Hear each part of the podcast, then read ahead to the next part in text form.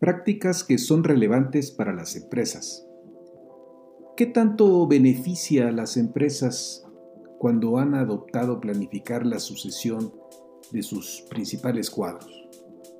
¿Cuáles son las consecuencias de actuar de forma reactiva ante una sucesión? Les saluda Armando Peralta en un nuevo episodio de Prácticas Empresariales. Sean bienvenidos. Una de las tareas primordiales del Consejo de Administración o la Junta de Gobierno es la elección del director ejecutivo en quien se delega la conducción de la empresa. Muchas de las veces la necesidad de elegir al nuevo director puede responder a una situación de coyuntura donde el director saliente enfrenta situaciones adversas que la organización no ha podido sortear por un mal desempeño en el mercado o por situaciones más críticas tales como alguna demanda por acoso, malos manejos financieros, o la empresa requiere dar un giro en la estrategia que se ha seguido y es necesario un cambio en el timón, o simplemente obedece a un retiro por jubilación. En fin, podemos encontrar múltiples causas que desembocan en este proceso de cambio. Sabemos que los integrantes de la alta dirección, empezando por el director ejecutivo y quienes conforman la gerencia media, no permanecerán todo el tiempo desempeñando sus roles en la organización. También sabemos que a muchas empresas estos eventos las toman por sorpresa, donde la sorpresa es que esto resulte así confirmando que no cuentan con un proceso claro de planeación de la sucesión. También llega a suceder que cuando empresas de gran calado pierden a sus líderes, siempre tienen el riesgo de que los sucesores no logren entender del todo el negocio a donde estén llegando. En un escenario de esta naturaleza, las empresas pueden contar con un proceso interno donde se planifica la sucesión y desarrollan sus propios cuadros, o bien es una circunstancia que se atiende conforme se presenta, pudiéndose apoyar con despachos externos especializados quienes les brindan soporte en la selección del nuevo director ejecutivo o de otros roles de relevancia. En este episodio estaremos revisando qué implica la planificación de la sucesión, qué nos plantean desde luego, eh, diferentes autores sobre el tema y cuál es el tratamiento que le dan algunas empresas. Vayamos al tema, estamos listos y comenzamos. Prácticas Empresariales Podcast. Un espacio dedicado a ti. En cada episodio abordaremos temas de negocios, tecnología y emprendimiento que de forma permanente son motivo de análisis, reflexión y discusión. Conectamos con todos aquellos que hoy desarrollan e implementan mejores prácticas empresariales para compartirlas contigo. No olvides que para compartir el conocimiento se requiere de la interacción y de procesos informales de aprendizaje, tales como la conversación, historias y la integración a comunidades. Analizamos cada uno de los temas a la luz de la experiencia y el conocimiento de nuestro conductor e invitados especiales. Esto es Prácticas Empresariales Podcast con Armando Peralta. Comenzamos. Lo ideal es contar con un plan de sucesión, ya que a falta de este puede reinar la confusión y, por qué no decirlo, la especulación y el interés de distintos grupos que no velan precisamente por lo que resulta más conveniente para la organización. Es un costo que repercute de manera desfavorable. Las organizaciones en general, ya sean con fines de lucro o no, gubernamentales o instituciones de educación, necesitan una ruta o proceso que establezca de manera clara la selección, desarrollo, planificación y promoción de cuadros y líderes. Abrimos el proceso a roles que van más allá del rol del director ejecutivo, ya que normalmente al consultar la bibliografía nos encontramos que cuando se plantea el tema de la planificación de la sucesión, por lo general el énfasis se pone en el rol del director ejecutivo.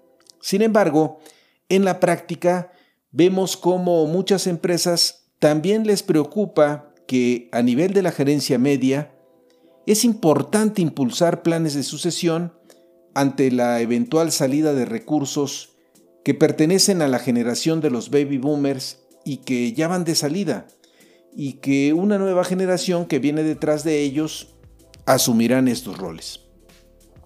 ¿Cómo nos puede ayudar la planificación de la sucesión? Kevin eh, dice que la planificación de la sucesión es una estrategia a largo plazo empleada por muchas organizaciones para promover la sostenibilidad de la organización y que tomó especial connotación desde la década de los 90 en la medida que se hizo conciencia de que los baby boomers, es decir, aquellos nacidos entre 1943 y 1960, se estarían retirando del mundo laboral, dejando espacios vacíos en los distintos niveles de la organización, afectando principalmente la capa de la alta dirección. Sin embargo, esto no ha sido tan acelerado como se esperaba debido a la problemática financiera para jubilarse a raíz de la gran recesión. La iniciativa de planificar la sucesión ha servido para proteger a la organización contra lo desconocido. Así como la planificación de la sucesión promueve la sostenibilidad, una mala planificación de la sucesión impacta de forma negativa en la sostenibilidad. Imaginen ustedes que una empresa que ha sido exitosa empieza a trastabillar una vez que el director se ha retirado. Simplemente nadie reparó en la transición hasta el último momento, resultando evidente que contar con un plan de sucesión es indispensable.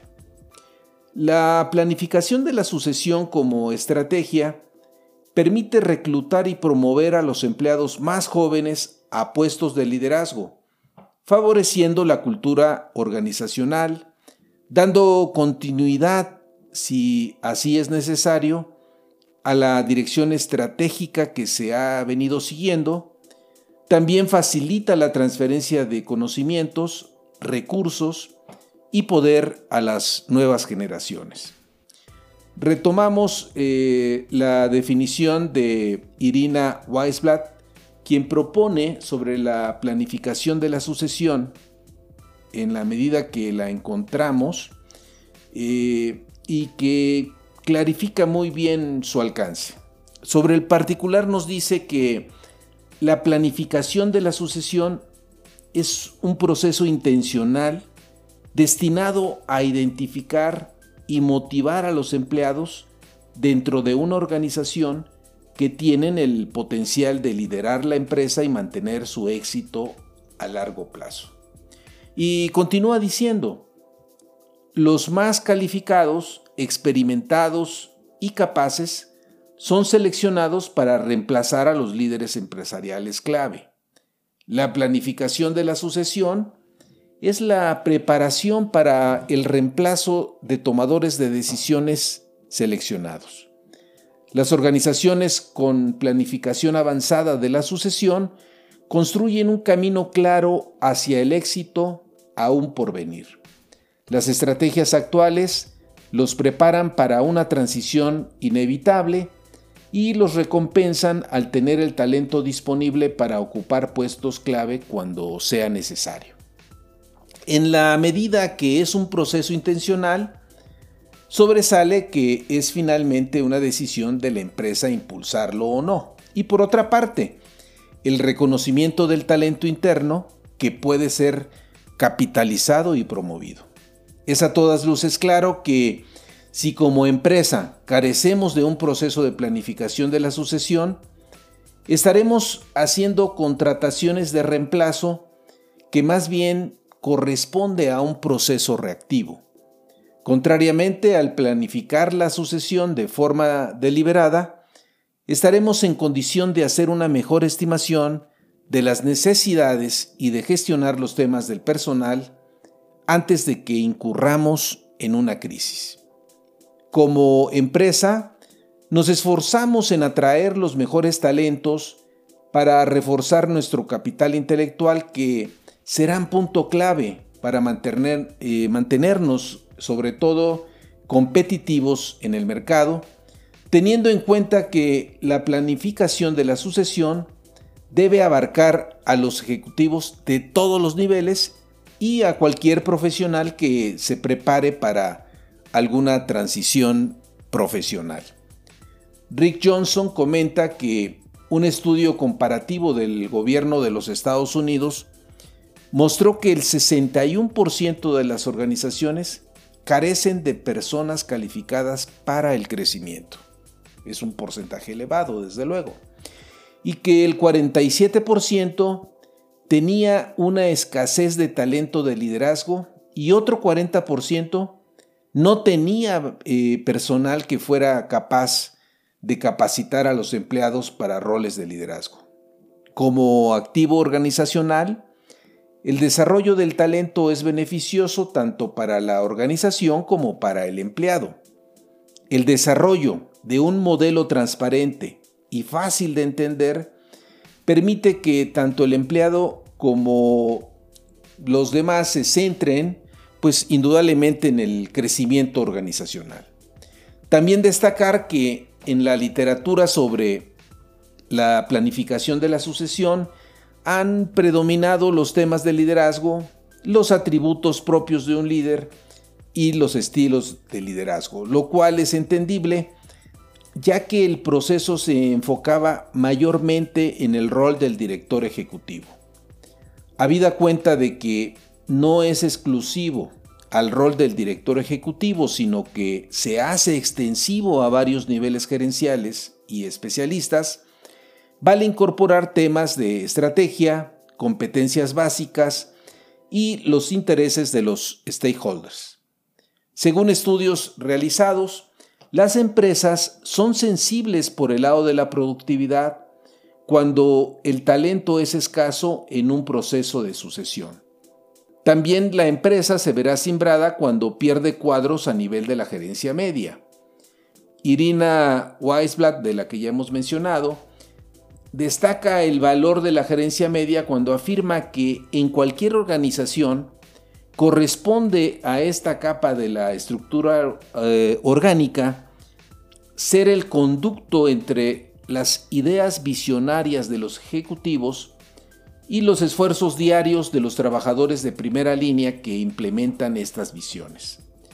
Los eh, gerentes intermedios son los que hacen posible, al, entregar los resultados y cumplir con los objetivos de productividad y ganancia eh, de la empresa, de que esto se lleven a cabo.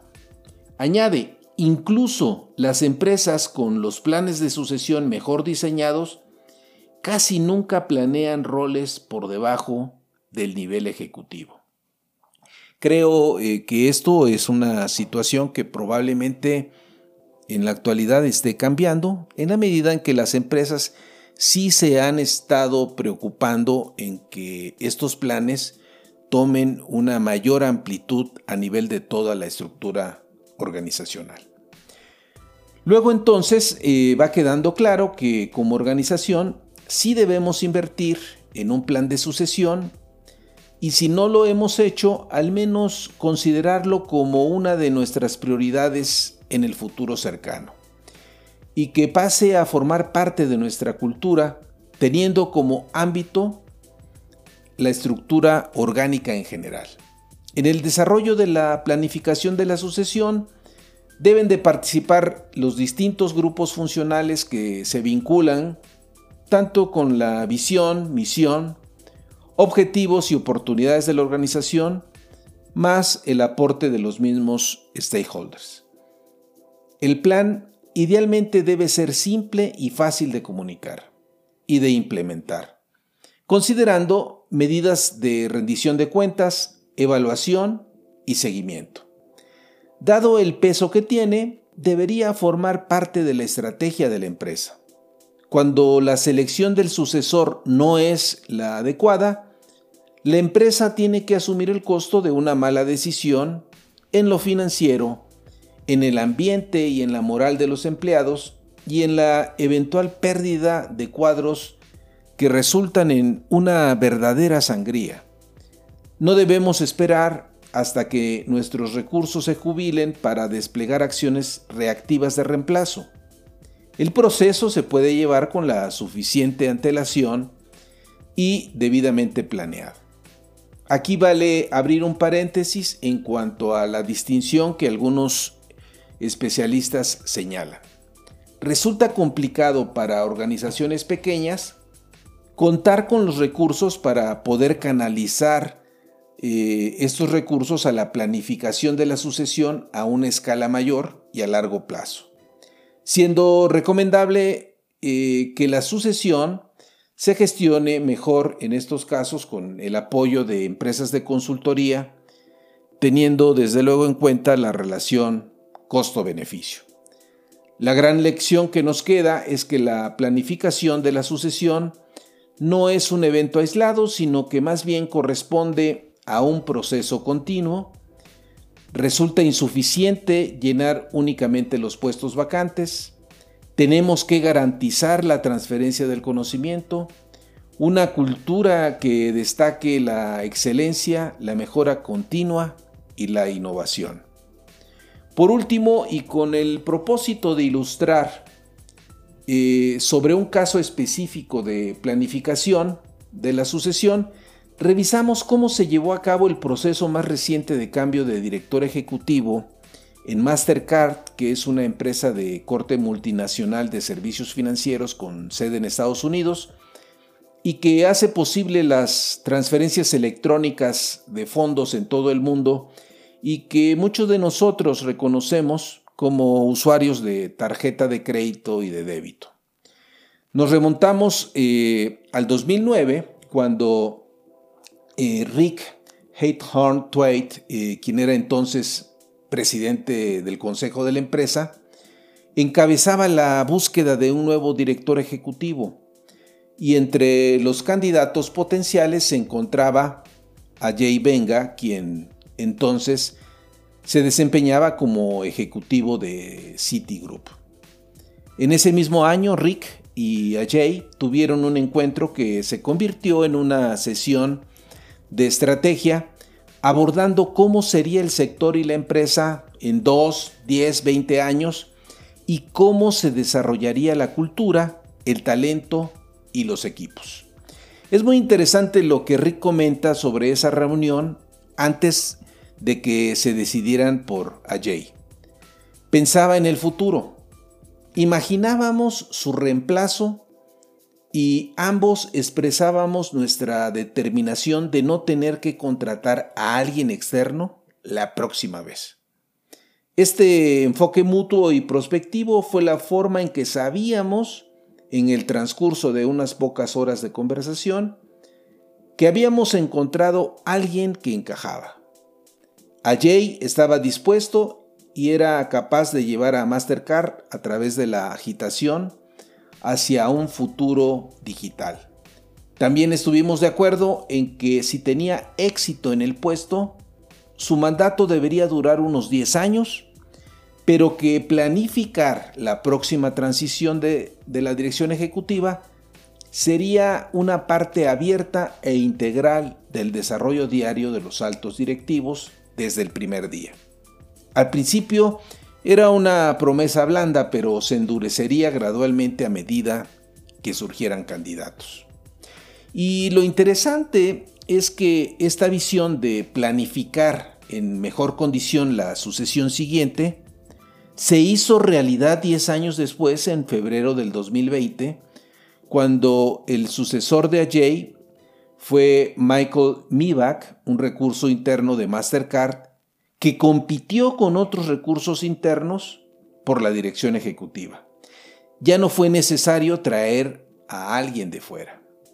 En este logro, tanto el presidente como el director ejecutivo trabajaron de la mano bajo la firme creencia que resulta vital buscar el desarrollo de las personas, buscando qué habilidades y estrategias se ajustan y tienen mm, una mejor condición para que estas personas que cuentan con el potencial de aprender y crecer estén dispuestas a ir rotando por distintos roles y funciones y estar en cargos sustantivos de líneas sensibles a pérdidas y ganancias y moverse por distintas zonas geográficas.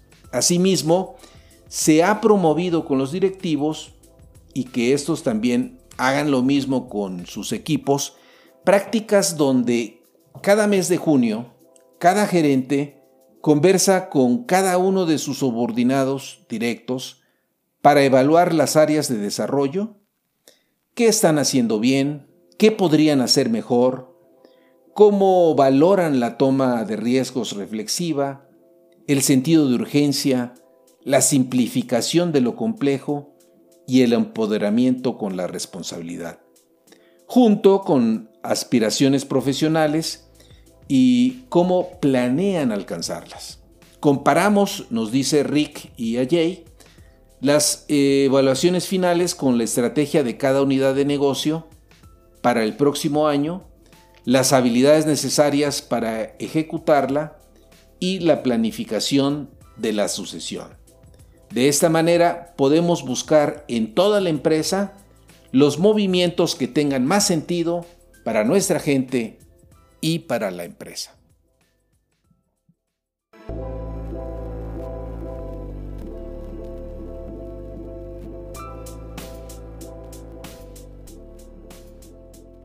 Estimados escuchas de prácticas empresariales, dar la importancia que merece la planificación de la sucesión dentro de nuestra estrategia nos ayuda a visualizar en un horizonte de largo plazo quiénes son los recursos que debemos impulsar para que nuestro negocio crezca y continuemos siendo competitivos, evitando caer en situaciones de crisis por falta de talento.